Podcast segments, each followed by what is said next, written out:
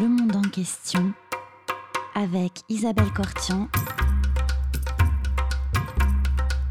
Comprendre le monde tel qu'il est et tel qu'il n'est pas.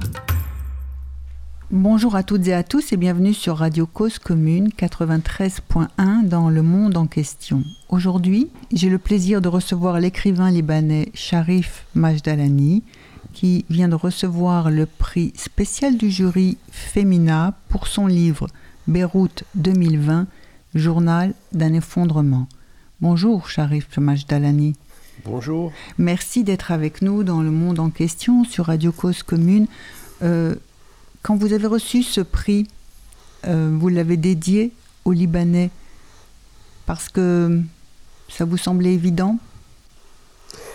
Euh, Ça me semblait évident parce que euh, ce livre que j'ai écrit euh, porte le sous-titre de journal, mais contrairement au journal qui est généralement une, qui a vocation à être euh, un, texte de l'intime, ce, livre-là, c'était plus le portrait des gens, l'histoire de l'ensemble d'un peuple à travers les gens qui, les, gens ordinaires que j'ai écoutés, dont j'ai fait le portrait, que, à qui j'ai parlé. Donc c'est vraiment un livre sur l'ensemble du, peuple libanais. C'est un portrait du peuple dans, son, dans sa crise. Et je pense qu'il était normal que je, que je lui dédie euh, ce livre, effectivement, ou ce prix, disons, effectivement. Alors vous parliez de ce récit, d'un journal qui est un récit intime, et effectivement dans ce cas précis c'est à la fois un récit intime et en même temps politique. Et pour les lecteurs qui vous connaissent en France, puisque vous avez quand même sept de vos romans qui sont publiés en France aux éditions du Seuil, vous, euh, c'est la première fois que vous écrivez un journal. Jusqu'à présent, vous êtes romancier, on se souvient de Villa des femmes, de Des vies possibles, Histoire de la grande maison, Caravansérail, mais vous étiez des, romans et maintenant c'est la première fois que vous passez à l'écriture d'un journal.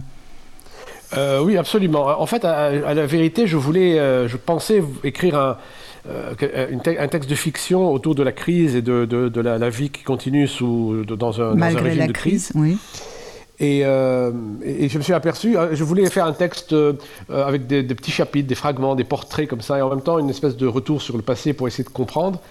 Et je me suis aperçu que le journal pouvait être une forme adéquate. Et, à l'origine, j'avais envie, enfin, j'avais pensé faire un, journal fictif.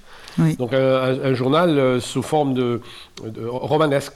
Oui, c'est ça, un, et en écrivant, je me suis aperçu que c'était inutile, puisque finalement tout ce que je racontais venait de mon expérience absolument quotidienne. Et je me suis aperçu que il serait beaucoup plus simple de raconter directement sans avoir à passer par le biais de la fiction. Par le détour d'une fiction. Alors peut-être rappelons, ce journal, vous le faites débuter au tout début du mois de juillet. Oui, c'est ça. Et vous avez en tête euh, eh bien, la situation présente avec euh, la, situation économique. Peut-être on peut rappeler euh, aux, auditeurs. donc un pays qui est extrêmement endetté, une crise économique sans doute la plus grave de, son histoire, la monnaie qui s'est dévalué, qui a perdu plus de six fois sa valeur, euh, l'hyperinflation, euh, les salaires, euh, si l'on en perçoit, ne valent plus rien. C'était dans ce contexte de, crise économique. Et puis vous aviez aussi, j'imagine, en tête la situation politique, avec mise en perspective peut-être de ce qui s'est passé en octobre 2019, les manifestations dans lesquelles les gens sont descendus dans la rue pour dénoncer la corruption de la classe politique, pour dénoncer euh, l'incurie du pouvoir, la confiscation euh, par, une classe politique de, tous les rouages de l'État pour le détournement. Comment, enfin, je pense que vous pensiez à ça peut-être et au même temps au fait que c'était euh, les cent ans du Liban qui, qui, qui arrivaient. Oui, euh, je voulais, j'avais envie, bien sûr, la, crise, vous l'avez décrite, euh, euh, c'est effectivement une crise économique.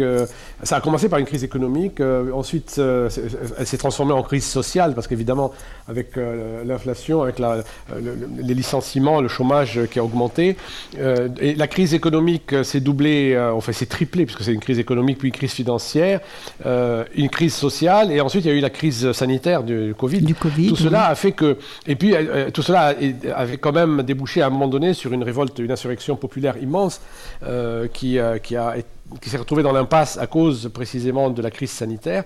Tout cela a fait évidemment que nous, vivions dans une situation absolument surréaliste, c'est-à-dire que rien n'allait, c'est un pays en, faillite totale, avec une classe politique est faite réellement de, de, voyous mafieux qui ont établi un rapport mafieux avec leurs citoyens, qui ont confisqué l'État à leur bénéfice, et un refus de la population de continuer à, les reconnaître comme leurs euh, responsables.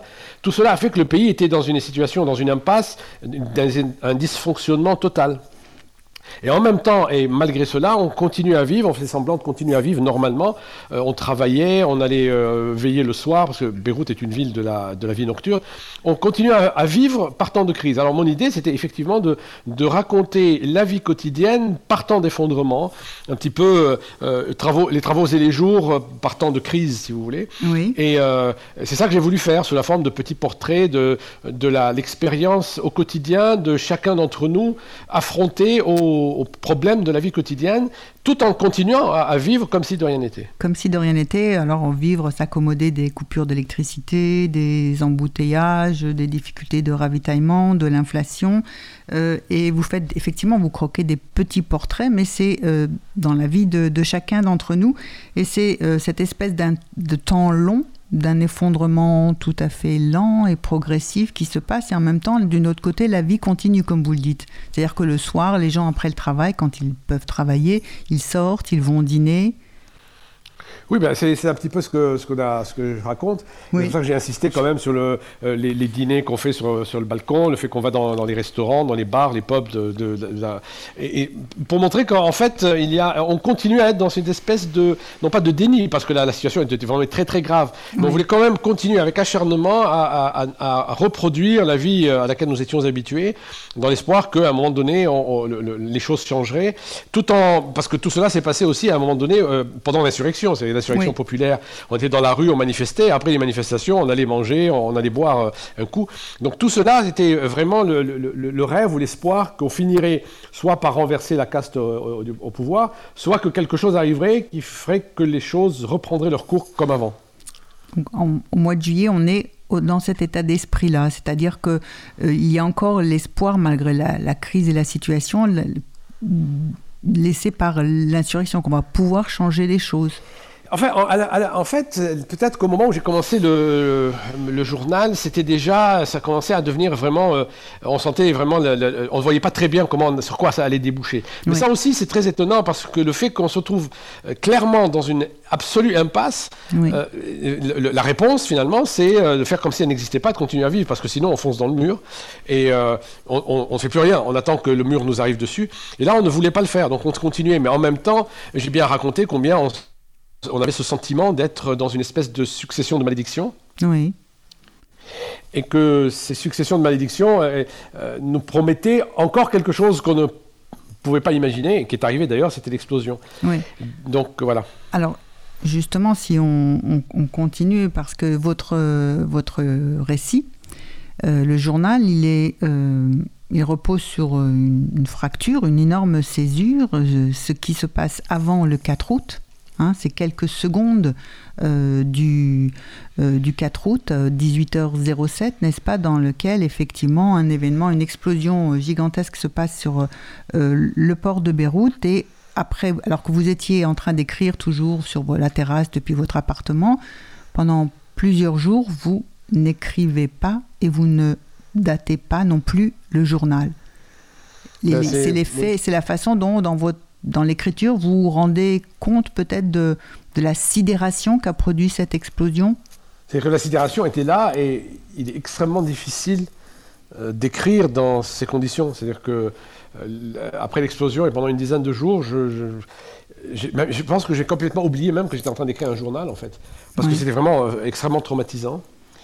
Et on était pris par d'abord D'abord par le, choc, par tout, ce qui, par tout ce qui est arrivé à nos amis, à nos, aux gens autour de nous. Et euh, en même temps, il y avait la nécessité de réagir, de faire quelque chose. De Mes enfants étaient dans un état psychologique très très euh, déplorable. Donc tout ça, on a été, voilà, on a été obligé de gérer pendant une dizaine de jours, jusqu'au moment où je me suis rappelé, enfin rappelé, je, je m'en suis rappelé assez rapidement, je suppose, que j'étais en train d'écrire ce journal. Je me suis demandé si j'allais le continuer, s'il était décent de, profiter d'une telle situation et d'en parler dans un livre. Mhm. Et je me suis aperçu qu'au contraire, c'était exactement ce qu'il fallait faire. D'abord pour tenir le coup, et ensuite pour témoigner, parce que ce que nous vivions était terrible. Et donc je me suis remis à l'écriture, effectivement. Il y a un avant et un après, mais il y a un moment donné où il y a quelques chapitres, n'est-ce pas, entre le chapitre peut-être 50 et 63, où on n'est plus de date, vous écrivez des bribes comme ça, et puis tout d'un coup, vous revenez vous installer à partir du 13 août à l'endroit où vous aviez euh, commencé à écrire ce journal, et euh, vous dites, oui, j'ai eu besoin de revenir sur cette terrasse que, sur laquelle je n'étais pas revenu parce qu'il faisait chaud, etc. Mais là, tout d'un coup, c'était revenir sur ce lieu-là après l'explosion. C'était un peu pour la possibilité pour vous de renouer le fil de la narration? Oui, bien sûr. Euh, non seulement c'était l'endroit où j'ai où j'écris d'habitude et donc où j'avais commencé à écrire ce journal, mais c'est l'endroit où j'étais euh, assis au moment où l'explosion a eu lieu en fait. Donc revenir m'y installer, euh, c'était une façon de renouer avec le fil du, temps perdu, interrompu, avec le fil du récit lui-même, et une manière aussi de, remettre, de, reprendre son destin, sa, vie, son, le temps perdu en main. Oui. Alors, ce, ce désastre, euh, vous le. Vous, avez parlé au début du livre, vous parlez d'une série de malédictions, et puis tout d'un coup, quelque chose se produit que finalement on n'avait pas euh, envisagé, qu'on n'imaginait même pas, et qui donne une accélération fantastique au temps et qui fait ressortir encore plus violemment la décomposition du pays. Bien sûr, oui. en fait, oui. Ah oui, son effondrement, mais euh, cette fois euh, cataclysmique. Hein. vous parlez de 5 secondes de l'apocalypse. Oui, enfin, quand on voit le, résultat, c'est vraiment ça, en fait. Mais euh, on, a, on avait, ce qui, se produit dans, cette histoire récente du pays, c'est qu'on avait tous plus ou moins l'impression que ce pays ne pouvait pas continuer à, vivre sur, les, sur, ce sur quoi il vivait, cette corruption, cette classe politique complètement pourrie. Et pourtant, on continuait, on continuait parce que le déni a été sans doute une des, un des maîtres mots de notre euh, attitude euh, pendant 30 années. Mais on savait que ça allait, quelque chose allait se passer. Et, cela s'est passé et on pensait que ce serait précisément l'effondrement allait être un effondrement euh, lent. voilà, lent et, progressif, on incarné, voilà, incarné par la crise économique, sociale et, sanitaire. Oui, avec aussi l'exil, c'est-à-dire le pays qui, qui, se vide parce que les gens ne pensent qu'ils n'ont plus d'avenir. Donc c'est cette espèce de lente décomposition et effondrement, oui. Et puis soudain, il y a cette, euh, explosion qui, précipite euh, la, la, vitesse de l'effondrement, soudain, qui était lente, elle, s'accélère à un point et on a l'impression que tout ce qui devait partir progressivement en plusieurs mois, plusieurs années, est parti en cinq secondes. Oui.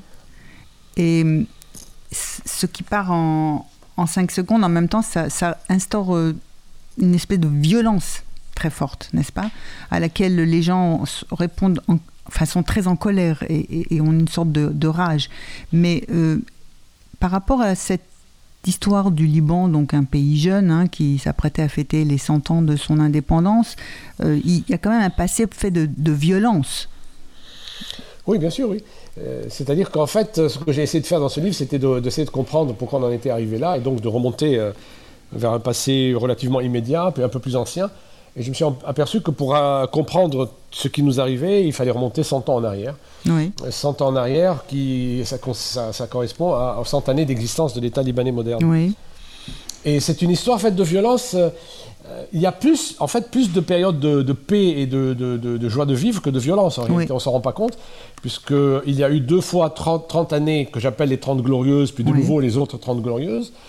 Et entre elles, il y avait la, guerre civile, qui a duré 15 ans, si j'ose dire. C'est ça, 75 à 90. 90. Voilà. Avant ça, on a eu les 30 glorieuses dans le monde qui étaient nos 30 glorieuses à nous, de 45 à 75. Et ensuite de 90 à, à 2020. Oui, sur laquelle, une période sur laquelle se, construit une sorte de, peut-être, enfin, je ne sais pas si vous, serez d'accord avec ça, un mythe de, du, du Liban qui est la Suisse du Moyen-Orient. Absolument, je suis tout à fait d'accord avec l'idée du mythe, c'est-à-dire qu'on a, on a construit ce mythe d'un pays euh, heureux, joyeux, sûr, euh, un pays euh, riche, ouvert sur l'Occident, mais également avec son côté oriental. Tout à fait. Et, bâti sur la, la, richesse de ses banques. Tout ça, c'est vraiment... je ne sais pas si c'était un mythe, En tout cas, c'était certainement un modèle viable qu'on n'a pas su utiliser, qu'on n'a pas su, dont on n'a pas su tirer profit. À, la place, on a, on plutôt, on a plutôt mis l'accent sur nos différences internes, sur la, on a aussi subi la très mauvaise gouvernance de, des gens qui étaient au pouvoir. Et tout ça, au lieu que ce modèle ne devienne exemplaire pour le monde, c'est devenu, au contraire, je pense, l'exemple même de la mauvaise gouvernance et de l'effondrement économique. Mais un, enfin, une mauvaise, gouvernance, mais dont on n'arrive pas à se dépêtrer. Non, parce que ce dont on s'aperçoit aussi, c'est ce que j'ai essayé de, montrer aussi dans la remontée dans le temps, c'est qu'il y a un tel enracinement de la mauvaise gouvernance euh, qui a, en fait, il y a, qui a commencé véritablement à la fin de la guerre civile. C'est quand la guerre civile s'est terminée, la guerre civile était d'une certaine manière le moment où on a réglé, on a réglé les comptes des, des, premières 30 glorieuses, si vous voulez, mhm. les, premières années de l'État libanais, de 45 à 75. Il y a eu des problèmes, et ces problèmes, on les a réglés par la guerre. Une fois que la, guerre était terminée, on aurait pu essayer de euh, revoir les raisons pour lesquelles elle avait éclaté, essayer de comprendre et de réparer les, choses qui n'allaient pas dans le fonctionnement de, ce pays. Donc on a essayé de régler les problèmes par la guerre, mais on ne les a pas réglés. On ne les a pas réglés et on n'a pas essayé de comprendre pourquoi la guerre a eu lieu. D'accord. Et au lieu de ça, et, ça c'est une raison très simple que j'explique dans le livre, c'est qu'en fait la guerre, ne la guerre ne s'était pas véritablement terminée, parce que quand, quand les, combats sont finis, les gens qui sont arrivés au pouvoir sont en fait des anciens chefs de guerre. Anciens chefs de guerre, oui. Voilà, reconvertis en hommes politiques et qui ont continué à gouverner ce pays avec une logique enfin, mafieuse qu'ils avaient pratiquée pendant la guerre. Et ils ont colonisé l'État, ils ont monopolisé l'État à leur profit, ils ont, transformé le rapport du citoyen à l'État en un rapport mafieux. Donc d'une certaine manière, ces, ces 30 années de soi-disant paix étaient un prolongement par la paix de la logique de guerre. Et ça ne pouvait aboutir qu'à ça parce que c'était cette, mauvaise gouvernance issue. Des hommes de guerre ne peuvent pas gouverner un pays partant de paix. Ils ont essayé de le faire à leur manière, ils ont pillé le pays, ils l'ont volé, et pendant 30 ans, ils se sont enracinés dans l'État. Ils ont pris, ils ont, ils ont mis leurs leur pieds partout, dans toutes les administrations, dans, tous les ministères, partout, ils, ils se sont enracinés, ce qui fait qu'aujourd'hui, il devient extrêmement difficile de les en extraire et de les extraire et d'extraire la logique de gouvernement qu'ils ont euh, introduite finalement. Et alors, quels sont les, qu'est-ce que les gens qui, vous parlez d'une insurrection, c'est-à-dire un sursaut, les gens qui veulent, qui refusent ça et qui voudraient être euh, des citoyens et non pas euh, simplement des, des sujets pris ou obligés de demander à monnayer chaque service, enfin comme ça se passe quand il y a du clientélisme qui règne, n'est-ce pas? Comment comment il y a un espoir de, faire changer quelque chose, euh, que ce soit pendant l'insurrection, les grandes manifestations, ou bien après aussi, on a vu beaucoup de gens et d'autres témoignages aussi de gens qui exprimaient leur colère après cette explosion du, 5, euh, du, 4 août. Ils, étaient, ils avaient une sorte de rage aussi, mais aujourd'hui, comment vous diriez l'état psychologique de la population? Comment vous le décririez? Comment vont les gens? Ils vont très mal, les gens. Les gens C'est-à-dire qu'en fait, le, le constat de l'échec de l'insurrection, pour des raisons qu'on peut analyser, aboutit au fait qu'on a l'impression que rien ne pourra venir à bout de cette espèce de monstre euh, que, constitue l'oligarchie, voilà, qui est tentaculaire, qui est cette oligarchie qui gouverne le pays. Et donc euh, l'état psychologique, il est très, on est très bas, on est très bas, les gens sont très démoralisés, il y a une sorte de dépression générale que, le, reconfinement, l'état sanitaire du pays ne, ne, contribue pas à améliorer, évidemment. Donc la réponse c'est soit euh, un repli, soit le fait de, rêver de partir, soit de partir carrément. Mhm. Maintenant, il y a une toute petite partie de la population qui continue à vouloir se battre, qui continue à croire en quelque chose. Et c'est essentiellement les, gens qui continuent aujourd'hui à travailler à la reconstruction, les volontaires, les, bénévoles qui aident à, la reconstruction des quartiers qui ont été détruits. Ceux-là, ils voient, ils sont au contact hum, quotidien de ce qui est en train d'être rebâti. Et ceux-là, ils croient que quelque chose peut être fait mais le reste de la population qui se retrouve dans la situation d'il y a un an, avec en plus tout le désastre qu'il y a eu depuis, mhm. euh, est, assez, est profondément déprimé en fait. On n'a jamais, et je pense que ce pays, le Liban est un pays de, optimiste depuis longtemps, qui s'est cru en permanence résilient, c'est un mot que je déteste, mais on a toujours pensé qu'on était résilient, qu'on se remettait debout après chaque crise, ce qui était le cas. Mais à quel prix? C'est la première fois, je pense, dans l'histoire du pays que les Libanais sont euh, tellement démoralisés. C'est-à-dire que l'horizon, on ne le voit pas très bien, ou personne n'arrive franchement à le définir ou à construire un projet, un, construire un projet à la fois pour vivre ensemble, un projet de société, comment reconstruire, comment rebâtir. Déjà, l'idée d'un projet de société, c'est déjà extrêmement complexe et très lointain. Ce qu'on n'arrive même pas à imaginer, c'est que comment est-ce qu'on va pouvoir résoudre cette crise économique Et avant ça, comment est-ce qu'on va faire fonder, euh, former un gouvernement? C'est-à-dire que ces, ces, bandits au pouvoir, ça fait trois mois que le gouvernement a démissionné, le dernier gouvernement a démissionné après l'explosion. Vous, on n'a toujours pas formé de gouvernement. Donc on n'arrive même pas à se rendre compte de la manière avec laquelle on va pouvoir euh, régler une crise économique avec une classe politique tellement pourrie qu'elle ne veut pas céder la place, parce que si elle cède la place, elle se rend compte qu'elle sera entièrement euh, la proie de la, justice locale et internationale. Donc on a une classe politique qui, qui, tient au pouvoir de manière extrêmement hargneuse et qui ne fait rien pour que les choses changent. elle est tellement enracinée, comme je disais tout à l'heure, qu'on ne voit vraiment pas comment on va faire avec elle. Et là, elle bouge tellement l'horizon par sa présence qu'on ne voit pas comment sera l'avenir. Et quant à construire un projet, évidemment, cela aurait dû être la, ça aurait dû être le, travail des responsables de l'insurrection. Malheureusement, l'insurrection était une insurrection spontanée, populaire, qui n'a pas généré de véritables euh, responsables, de gens qui ont été capables de construire un projet alternatif. Il y en a eu beaucoup, euh, fragmentaires, etc., mais rien de véritablement crédible, ce qui a renforcé évidemment la classe au pouvoir dans sa conviction qu'elle sera là encore pour longtemps. Et est-ce que vous... Oui, alors, cette classe politique-là, est-ce que vous pensez qu'elle a... Euh, elle, peut un beau jour sortir du, déni dans lequel elle est? Non. Elle peut prendre conscience euh, de sa responsabilité ou reconnaître ses fautes ou non, c'est pas possible pour vous Non, c'est pas possible. Bah, écoutez, il y a un exemple. Déjà, on peut prendre un exemple simple. L'explosion du 4 août, qui était un désastre, mais absolument effroyable, n'a provoqué aucun, aucun, sentiment de regret, d'excuse. il ne s'est rien passé. La classe politique a fait comme si, comme si on avait eu une, petite explosion de, de bonbonnes de gaz. Mhm. Donc vous comprenez, quand on en est là, insensible, au point de ne pas réagir à une telle explosion, on, ne peut pas, on, ne réagira à rien. je pense que c'est moralement, éthiquement, euh, les gens qui nous gouvernent sont vraiment des voyous. Et que, euh, ils, sont tellement, ils sont tellement corrompus, ils sont trempés dans tellement d'affaires peu, euh, peu enfin, malhonnêtes, que probablement ils savent que si à un moment donné ils lâchent prise, tout s'effondrera autour d'eux pour eux et qu'ils seront forcément obligés de rendre des comptes. Et les comptes sont énormes et ils ne sont pas prêts à le faire. Alors nous allons continuer cette interview, Sharaf Majdalani, mais est-ce que d'abord je peux vous proposer une pause musicale? Vous aviez souhaité écouter un extrait de la Traviata de Verdi. Nous l'écoutons.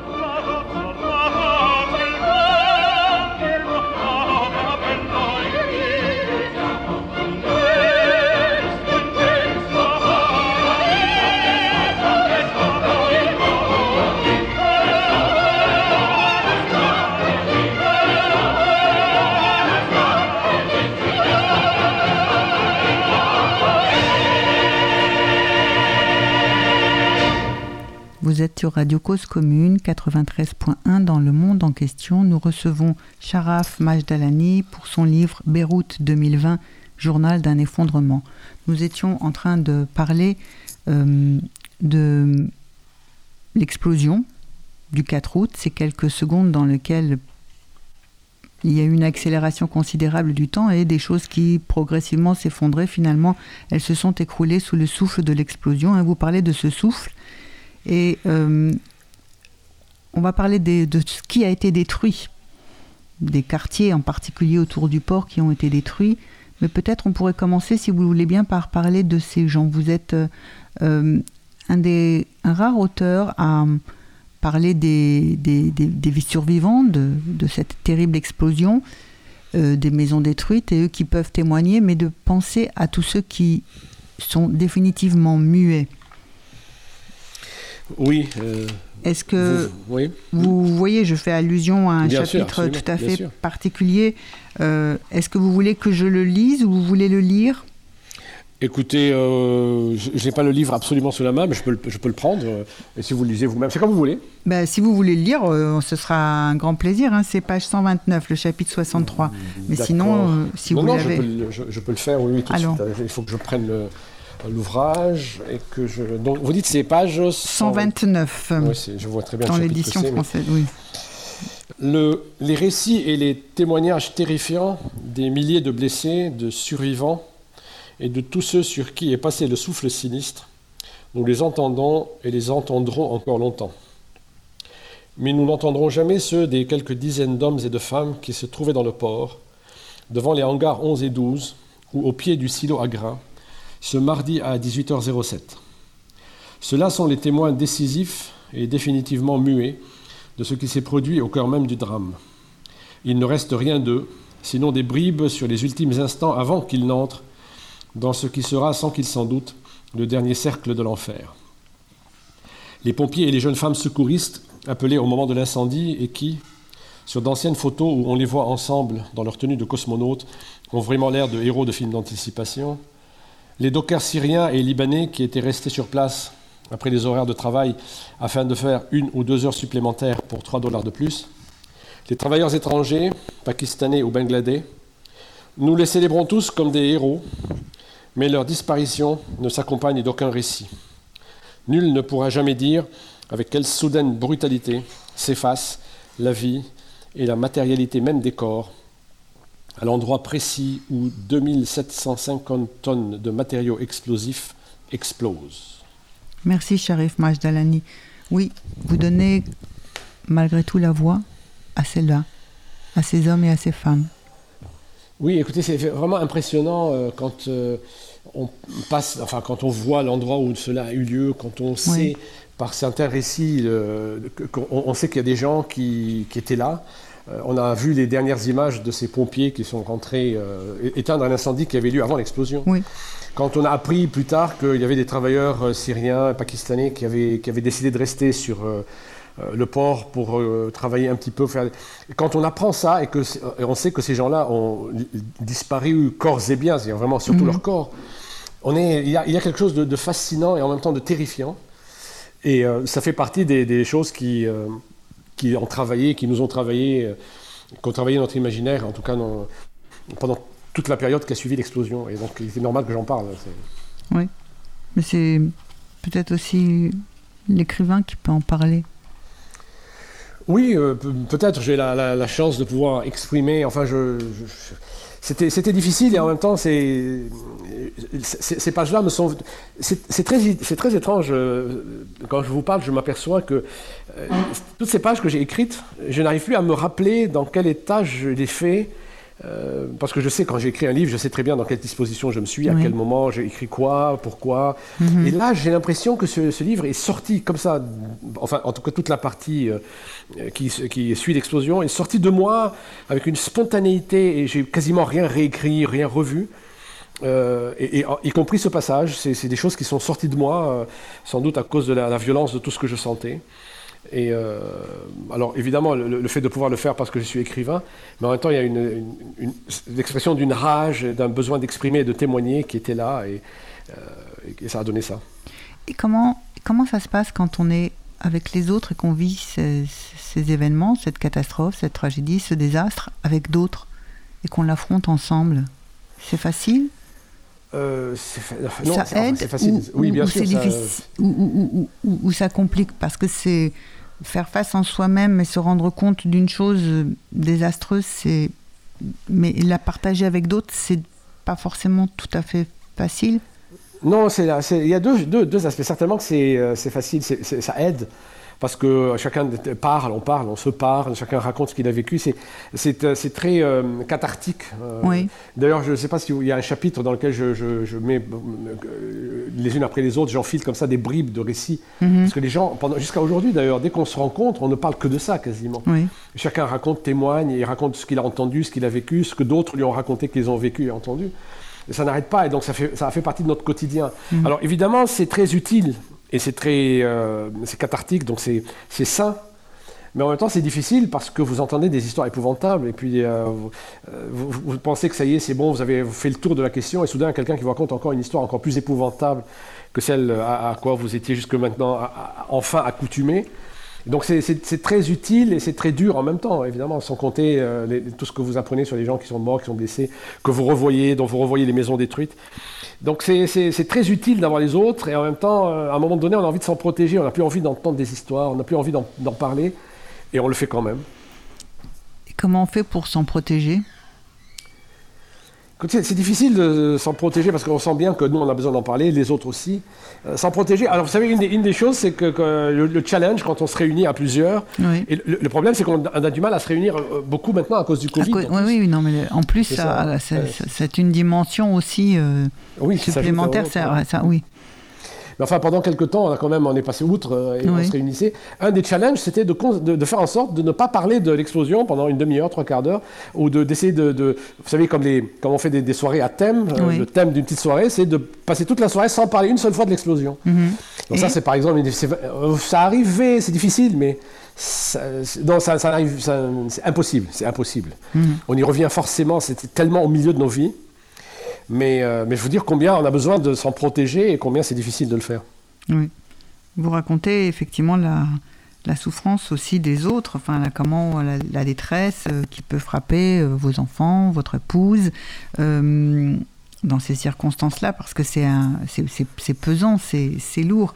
Et puis il y a aussi tous ces quartiers qui sont détruits. Oui, alors les quartiers détruits, c'est aussi un, drame parce que, enfin, tout, quartier détruit est un drame. Mais là, on a à un moment donné eu comme l'impression qu'il y avait une volonté méchante de détruire tout ce qu'il y avait de vital dans, ce pays, comme si tout ce qui était détruit pendant la, crise, euh, lentement par l'érosion comme ça économique, n'était pas suffisant. Parce qu'en fait, ces quartiers-là, les, deux ou trois quartiers qui ont été détruits, qui sont autour du port, sont des quartiers euh, qui ont été investis, euh, ce qu'on dit, qui se sont boboisés, comme on dit euh, en. France beaucoup. Euh, c'est des quartiers qui étaient des quartiers d'artisans, des quartiers de, de petite bourgeoisie, qui ont été investis par d'abord les, les artisans, puis des artistes, puis de plus en plus de, style, de stylistes, de designers. euh, et des galeries d'art. Donc ce sont des quartiers extrêmement euh, riches dans, et qui, euh, qui témoignent de la vitalité créative de, de Beyrouth.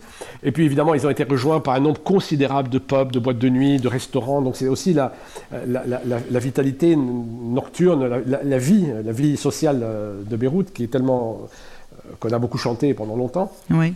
Tout ça se concentrait sur ces deux quartiers. Je se concentrer, c'est quand même deux très gros quartiers, c'est-à-dire c'est vraiment de, de très nombreuses rues. Euh, Et, et ça, ça et c'est ça qui a été incroyable. Et en plus, il y a eu euh, pendant plusieurs années des, des expérimentations architecturales, c'est-à-dire on a de- de- des immeubles qui sont le fait de, de grands architectes libanais qui travaillent sur des, des modèles contemporains de, de- de construction, de- donc des choses très originales dans l'architecture même. Et ce sont des quartiers où ont été préservés les, la- la- le caractère traditionnel de l'architecture libanaise et beyroutine. Ouais. Donc tout ça ensemble était dans ces deux ou trois quartiers, et ce sont ces deux ou trois quartiers précisément qui ont été balayés.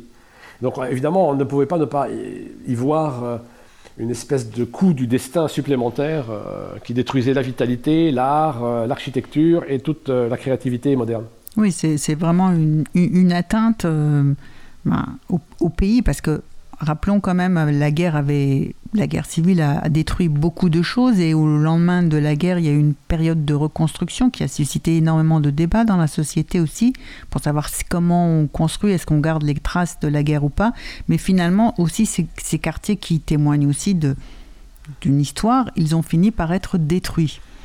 Voilà. Alors évidemment, il faut faire attention euh, à la, question de la destruction, parce que beaucoup de gens qui ne qui sont, qui sont pas venus, qui n'ont pas vu, pensent que ça a été détruit, c'est-à-dire que ça a été rasé de fond en comble. Alors il faut quand même être, il faut être précis dans l'idée de la destruction, parce que les gens... Nous vous écoutons. voilà, facilement, la, facilité à, les gens disent facilement la moitié de Beyrouth a été détruite. On a l'impression que c'est Hiroshima. En fait, non, c'est pas ça. Ce qui s'est produit, c'est que le souffle, c'est pas une explosion qui a détruit Beyrouth, c'est le souffle de l'explosion. Oui. C'est pas la même chose. Euh, et la différence, c'est que le souffle, euh, euh, au souffle, a résisté le béton. Alors toutes les constructions des années 30 à aujourd'hui, et notamment ces immeubles hyper modernes qui ont été construits dans l'air autour du port, ont résisté ont résisté au souffle. Mhm. en, revanche, les vieilles bâtisses, euh, l'architecture traditionnelle, elles se sont effondrées parce que c'était en vieilles pierres de sable. Mhm. Donc, euh, l'architecture traditionnelle a souffert considérablement en elle-même parce que les, bâtiments se sont effondrés. Mhm. En revanche, il y a considérablement un nombre considérable de bâtiments modernes et neufs. Eux n'ont pas été détruits ils ont été soufflés. C'est-à-dire qu'en fait, ce ne sont plus que des carcasses. Donc quand vous allez sur la, dans la région, vous voyez encore les choses, elles sont là, elles sont debout, les immeubles sont là, mais c'est des fantômes. Parce que, ce que et c'est ça, c'est terrible, c'est que ce qui a été soufflé, c'est tout ce qu'il y avait à part la bâtisse elle-même. C'est-à-dire, vous avez un appartement, vous êtes dans votre appartement, et en 5 secondes, il n'y a plus d'appartement. L'immeuble est toujours là, les murs sont toujours là, mais il n'y a plus rien. C'est-à-dire, euh, les, meubles, les, armoires, les, bâtiments, tout, tout, ce qui est, tout ce qui peut bouger, les, les planchers, les plafonds sont effondrés. Les planchers, les plafonds, oui, les planchers, les plafonds quand ils ne sont pas en, dur. Mais, du coup, on a, plus, on a des carcasses debout Mhm. Et mais, c'est ça qui a été touché chez les gens, c'est leur intimité. Euh, quand il y a une explosion, à la limite, il y a des choses détruites, mais après vous récupérez, euh, vous ouvrez une vieille armoire, il y a encore des papiers. Mhm. Là, tout est parti. Et tout est parti par les fenêtres, tout s'est envolé et retombé.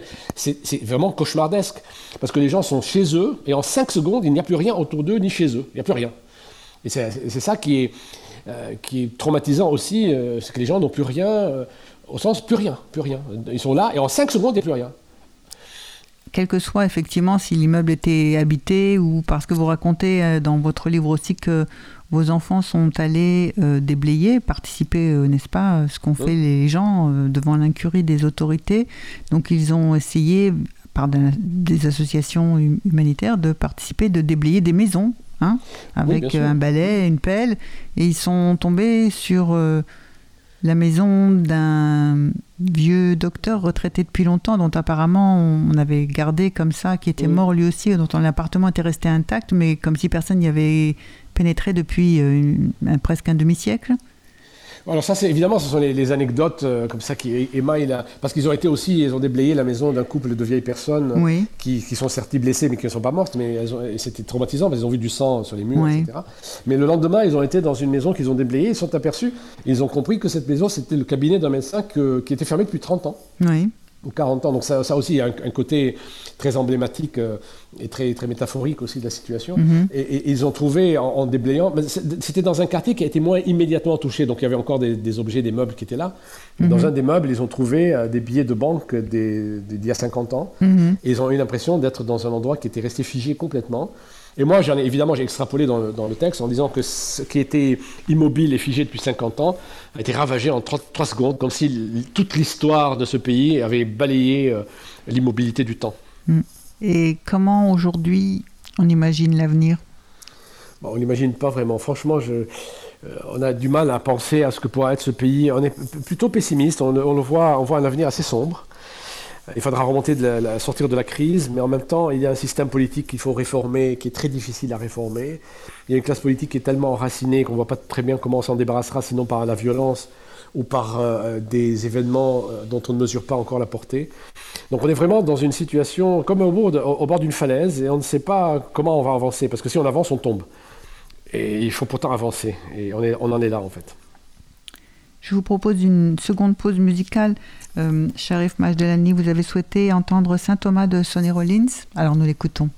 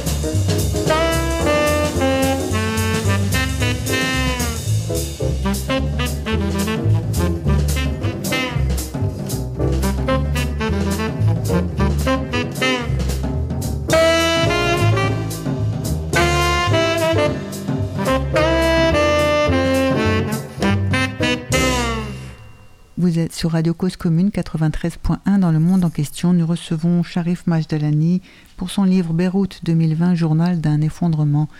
La situation euh, aujourd'hui dans laquelle se trouve euh, Beyrouth et, le Liban, comment, comment entre les deux les choses sont passées entre le reste du Liban et la ville? Parce que la ville est très grande c'est presque déjà en soi tout un pays.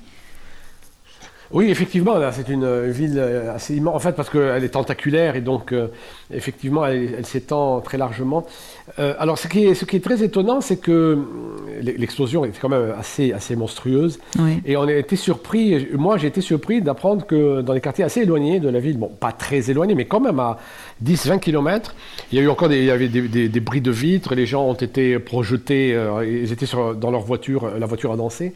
Donc en fait, déjà le, la, la, la, superficie de, de, de, l'espace sur lequel euh, qui, a, qui, a, été impacté, comme on dit euh, aujourd'hui, ce terme qui m'énerve un peu, euh, était assez large. L'anglicisme. ouais, l'anglicisme assez, assez moche. Et même, même pire, comme l'explosion s'est faite sur le, port et que Beyrouth est une presqu'île, mm donc qui avance beaucoup vers la mer, des gens qui étaient très loin, très loin, ont vu, ont vu l'explosion. S'ils étaient sur le bord de la mer, ils l'ont vu de très loin. Et puis, il y a autre chose après que j'ai appris, c'est-à-dire même à Tripoli, et, un peu avant une petite ville qui est avant Tripoli, c'est-à-dire quand même à 80 km de Beyrouth, au nord, les gens ont senti un souffle et ils ont pensé, alors moi j'ai pensé que c'était un tremblement de terre parce que j'étais à Beyrouth, mhm. ils, ont ils, ont, ils n'ont pas compris pourquoi soudain il y avait un, souffle de, vent et les arbres se sont mis à bouger. Mhm. Ils ont pensé qu'il y avait un, soudain une brise qui se levait et ils ont entendu la rumeur de l'explosion. Donc, je veux dire, jusqu'à 80 km, on a entendu, euh, on a ressenti l'impact de l'explosion. Alors après, euh, au, quotidien, comment les gens l'ont vécu? Bon, écoutez, tout le monde s'est senti concerné parce que n'oubliez pas que Beyrouth concentre une grande partie de la population, que tout le monde a quelqu'un à Beyrouth, tout le monde a un parent, un, ami à Beyrouth, et que par ailleurs, beaucoup de gens euh, qui ont des maisons dans les montagnes, etc., habitent Beyrouth. Donc ça a été un, un traumatisme collectif, sans compter aussi que très, très vite, les images ont commencé à circuler. Euh, je pense que le pays était sidéré, euh, euh, quelle que soit la, région où on habite. Mhm. Et alors, je vous demandais tout à l'heure comment on voit l'avenir, c'est difficile et tout. Alors, dans, le livre, il y a un moment dans l'écriture où vous parlez comme ça d'une maison ailleurs, à la montagne, d'acheter un petit lopin de terre, d'aller vivre. Et puis, cette aspect de ce, projet, parce que finalement, pour vivre et survivre, et, la vie continue, malgré tout, tout, ce qui se passe. Ce, projet, finalement, il, il, ressurgit à un moment donné dans l'autre partie du livre après l'explosion. Oui, en fait, c'était un peu, un peu le, leitmotiv, un peu le fil directeur. Oui. l'idée, l'idée, bah, c'est comme ça que d'ailleurs j'ai commencé à écrire le, le journal. C'est je, revenais de la montagne où je voulais acheter un lopin de terre. Alors acheter un lopin de terre aujourd'hui est une, d'abord c'est un, c'est une activité de, de, de l'ordre de la résistance parce que moi, alors, l'envie d'acheter un terrain et de construire dessus même un petit cabanon, c'est d'une certaine manière aller contre la logique de l'effondrement, construire contre l'idée de l'effondrement. Mais en même temps, Acheter aujourd'hui un terrain peut paraître bizarre quand quelqu'un ne connaît pas bien la situation et lit que l'économie est, en effondrement, qu'il n'y a plus d'argent dans les banques. Comment peut-on acheter des terrains? Or, précisément, et ça c'est des, un des aspects de, l'absurdité de la situation mhm. dont je parlais tout à fait au début de, l'entretien, qui, qui, nous pousse, qui a poussé à avoir raconté tout ça, c'est qu'en fait il n'y a plus d'argent, effectivement, mais nous avons tous de l'argent en banque, euh, peu ou prou. Et, l'argent qu'on a on, est tellement persuadé qu'il va disparaître que les banques vont le bouffer, qu'il n'existe plus d'ailleurs. Je pense qu'il mhm. n'existe plus cet argent, mhm. sauf sur le papier. Les gens ont décidé, beaucoup de gens ont décidé d'investir dans des biens afin que leur argent euh, demeure sous la forme de, de terrains, de maisons, voire d'objets, hein, de, et donc moi, moi et ma femme, on avait décidé d'acheter un terrain à la montagne. C'était un projet qu'on avait, qu'on n'avait jamais mis en, exécution. Et là, on s'est dit, c'est le moment ou jamais de le faire, parce que c'est le moyen de sauver l'argent que nous avons. Mhm. Alors évidemment, quelqu'un qui ne sait pas dit mais comment vous l'achetez cet argent? Puisque vous ne pouvez pas tirer d'argent de la bah banque. Oui, oui, on voit euh, les images où les gens euh, font la queue devant les banques et on dit non, non, vous ne pouvez pas, tirer. Ah non, absolument pas. Non. Ça, c'est le, type même de, crise économique dans laquelle les banques ne mhm. donnent plus d'argent. Mhm. Euh, il n'y a plus d'argent en fait. Mais ce qu'il y a, c'est qu'on continue à, commercer, à échanger à coup de soit de cartes bancaires, soit de chèques. Mhm. Parce que l'argent qui n'existe plus, il passe sur le papier d'un compte à l'autre. Et donc, euh, moi, quand j'ai voulu acheter ce terrain, j'ai fait un enfin, n'importe quelle personne veut acheter un terrain ou une maison, n'importe quoi, fait un chèque et la personne lui donne un bien, elle prend le chèque et le met sur son compte. Alors on dirait, comment est-ce que quelqu'un peut prendre le risque de vendre un bien et de mettre de l'argent qui n'existe mhm. plus sur son compte? Ça aussi, c'est une question que je me suis posée, que je pose d'ailleurs dans le livre à un moment donné, c'est que les gens ont des dettes dans les banques. Et quoi qu'il en soit, même si les banques font faillite, les dettes, elles, ne disparaissent pas. Donc les gens vendent des biens reçoivent des chèques et couvrent leurs dettes parce que les gens non seulement ont peur de perdre leur argent, mais les gens ont peur aussi de se trouver endettés et incapables de rester. Donc, euh, du coup, à un moment donné, il y a des gens qui avaient des dettes et qui vendaient des biens. Et ça a arrangé ceux qui avaient besoin d'investir euh, leur argent qui n'existait plus. C'est très compliqué, c'est absolument absurde, c'est surréaliste, mais c'est comme ça que nous vivons depuis euh, un an. Ah oui, enfin, en fait, on échange des, chèques et on couvre des dettes, mais c'est complètement, c'est une opération fictive, c'est des jeux de, jeux de, oui, oui, absolument. C'est complètement, euh, c'est virtuel, c'est complètement virtuel. Mais euh, ce dont on est sûr, c'est que probablement notre argent ne verra jamais, et qu'en revanche, si on a des dettes, un jour, les banques nous les réclameront. C'est ça qui est terrible avec les, banques aussi. Et donc, du coup, celui qui a un petit peu d'argent euh, l'investit dans des biens en donnant l'argent qu'il n'a pas à celui qui a des dettes, qui couvre ses dettes, qui n'existeront plus, même si l'argent qu'il a mis aussi n'existe pas. C'est très bizarre. Je, suis désolé, mais, oui, non, non, on, mais est dans cette euh, situation absurde et c'est pour ça que j'ai voulu écrire ce livre. Oui, oui, oui, tout à fait. Il y a un côté absurde et surréaliste et presque un peu une, sorte d'ironie aussi dans, l'écriture de, ce livre pour faire comprendre euh, quelle situation euh, on vit et comment ça ne doit pas être facile, d'une part, et deuxièmement, comment bah, on s'en sort effectivement en, blaguant sur ce, ce surréalisme fait. un peu l'idée à la base, c'était effectivement de raconter ça, de raconter l'absurdité et d'une manière de prendre de recul dessus en, ironisant, effectivement, jusqu'à ce que l'explosion, évidemment, ait, transformé complètement le, euh, le, ton et la tonalité du, texte. En même temps, euh, vous parlez des malédictions qui s'abattent, etc., etc., mais jamais vous ne tombez dans le fatalisme. Non, je. C'est pas du tout, du tout, du tout l'intention du, du, du, livre. Même, si, même si on se rend compte que on ne sait pas très bien comment il sera possible de sortir de la situation. Justement, on ne sait pas, mais en même temps, moi, je suis, j'ai toujours été très optimiste. Alors là, je le suis beaucoup moins, mais je suis effectivement très allergique au fatalisme, au, fait de baisser les bras. Mm. C'est pour ça que je n'arrête pas de, montrer des scènes où les gens réagissent, essayent de se lever, crient, crient leur rage, leur colère, les, les banderoles sur lesquelles il est inscrit qu'on reconstruira, on ne partira pas. On ne, quittera jamais dans toutes les langues. D'ailleurs, c'est écrit pour euh, si jamais on ne voulait pas le comprendre, on ne comprenait pas l'arabe, on pourrait le comprendre en français ou en anglais.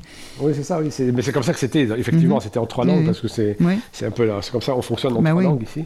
Et donc, euh, c'était un des buts de, ce livre aussi, bien entendu. mais par ailleurs, le, sentiment, euh, j'ai quand même fait état de, du sentiment des gens, parce que je, raconte aussi ce que les gens éprouvent l'impression qu'il y a quelque chose, une volonté méchante qui s'abat sur nous systématiquement. Mhm. Et dès qu'on sort d'une crise, il y en a une autre qui nous tombe dessus. Et, c'est pour cette raison qu'à un moment donné, euh, je raconte cet épisode lamentable de notre quotidien, c'est que nos télévisions font venir des, des espèces de diseurs de, de, de, de bonne aventure ou de, de, vin, à qui on demande, on, pose des questions sur que, sera, comment, est-ce que vous pensez qu'il y aura un gouvernement qui va le, qui va former? Et ces gens-là répondent le plus sérieusement du monde. Et, un nombre considérable de citoyens regardent ces émissions télévisées, mhm. ce qui est quand même le comble de la, du désarroi quand même. Enfin, c'est peut-être une façon aussi. Euh, de continuer d'être, euh, bah oui, d'avoir un peu d'espoir. Oui, l'impression que les choses sont quand même un petit peu euh, sous le contrôle d'une force supérieure qui, qui, tient tout ça, euh, puisque ça peut être prévisible, donc ça, c'est que ça, il y a une logique quelque part. Mais c'est la preuve qu'effectivement, on a le sentiment qu'il il n'y a plus de logique, que tout ça part dans tous les sens, et qu'on a besoin de s'imaginer une logique. Et donc, on imagine que tout cela est, prévu à l'origine, et que c'est lisible par des esprits comme ça divinatoire. Alors, vous avez parlé euh, tout à l'heure, oui, bah, le Liban, c'était ça, on parle tous plusieurs langues. J'imagine que dans le Liban de demain, qu'est-ce que qu'est-ce que vous sauver et qu'est-ce que vous ne voudriez pas garder, mais qu'est-ce qu'on voudrait sauver? J'imagine que vous voulez garder cette capacité des Libanais de parler plusieurs langues. Dans votre livre, vous parlez de cette vie nocturne qui symbolisait l'énergie créative de Beyrouth et du pays et de, de ces gens cette énergie, vous espérez qu'elle continue Oui, c'est ce qu'on espère sauver. Voilà, mm. voilà. Qu'est-ce que, qu'est-ce que vous voudriez sauver encore du Liban? Comment quel est euh, sauver, euh, sauver d'abord, comme vous dites, euh, c'est-à-dire essayer de retrouver cet esprit créatif, la, créativité artistique, d'une part, et puis sauver aussi le, ce qu'on a toujours appelé le, modèle libanais, c'est-à-dire finalement, malgré tout, et depuis 100 ans, une forme de, d'existence commune de, gens qui sont de culture, de communautés, de religions, de confessions différentes, qui arrivent quand même à vivre ensemble, euh, qui arrivent à se communiquer leurs traits culturels, à les échanger, à les mélanger entre eux. Ça, c'est une chose euh, qui n'existe de moins en moins dans le monde. C'est-à-dire qu'il y a beaucoup de pays qui étaient de ce genre de modèle qui se sont effondrés. Le dernier en date, c'est la Yougoslavie. Le Liban a résisté et je pense que c'est une des choses qu'il faut absolument sauver c'est ce modèle, euh, ce modèle. Contrairement à tous les replis qui caractérisent le monde contemporain, je pense que nous sommes un pays partout dans, le monde d'ailleurs, hein, pas simplement. Euh, oui. Bien sûr, partout, oui, bien sûr. Et nous sommes peut-être l'un des rares pays dans lequel le repli n'a pas lieu, puisqu'on est obligé d'être avec l'autre, et on est avec lui, euh, bon an, mal an. Et ce qu'il faudrait sauver, ce serait cet esprit de, de, de, coexistence active. Oui, et cette énergie aussi, parce qu'il y avait quelque chose de enfin une énergie fantastique aussi qui se dégageait de, Beyrouth et du Liban, euh, un peu comparable à, une ville comme New York parfois. Ah, mais ça, c'est, évident. Maintenant, New York, c'est peut-être un, exemple, peut-être un peu un challenge. Mais, euh, mais c'est effectivement une ville très dynamique. Et je pense que la, le modèle de coexistence, l'obligation, finalement, pour chacun de, de, tenir son rang face à l'autre, et ensuite toute cette énergie créative, euh, tout cela va, de pair, en fait. Tout cela fait, euh, est, un, est, un, est, un, ensemble euh, indissociable et qui, qui a fait le, la caractéristique de Beyrouth et dont j'espère que nous n'allons pas le perdre après cette, cette, crise qui est sans doute une des pires que nous ayons vécues. Bon, je vous remercie, Sharif Majdalani. Notre émission va toucher à sa fin et nous nous quittons en écoutant Léo Ferré qui chante Aragon. Elsa, vous aimez bien Aragon ou Léo Ferré? J'aime beaucoup, beaucoup Aragon et j'aime beaucoup la manière avec laquelle Léo Ferré euh, a mis en chanson les, poèmes d'Aragon. Oui. Alors écoutons Elsa et merci beaucoup à vous, Sharif Majalali, merci à vous, chers auditeurs, et merci à Stéphane en régie. À très bientôt pour une prochaine émission. On veille, on pense à tout, rien. On écrit des vers, de la prose. On doit trafiquer quelque chose en attendant le jour qui vient. La brume qu'en point le matin retire aux vitres son haleine.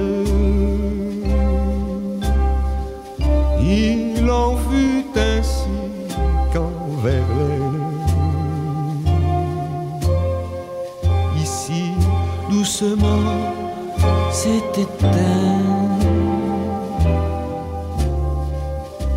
Plusieurs sont morts, plusieurs vivants.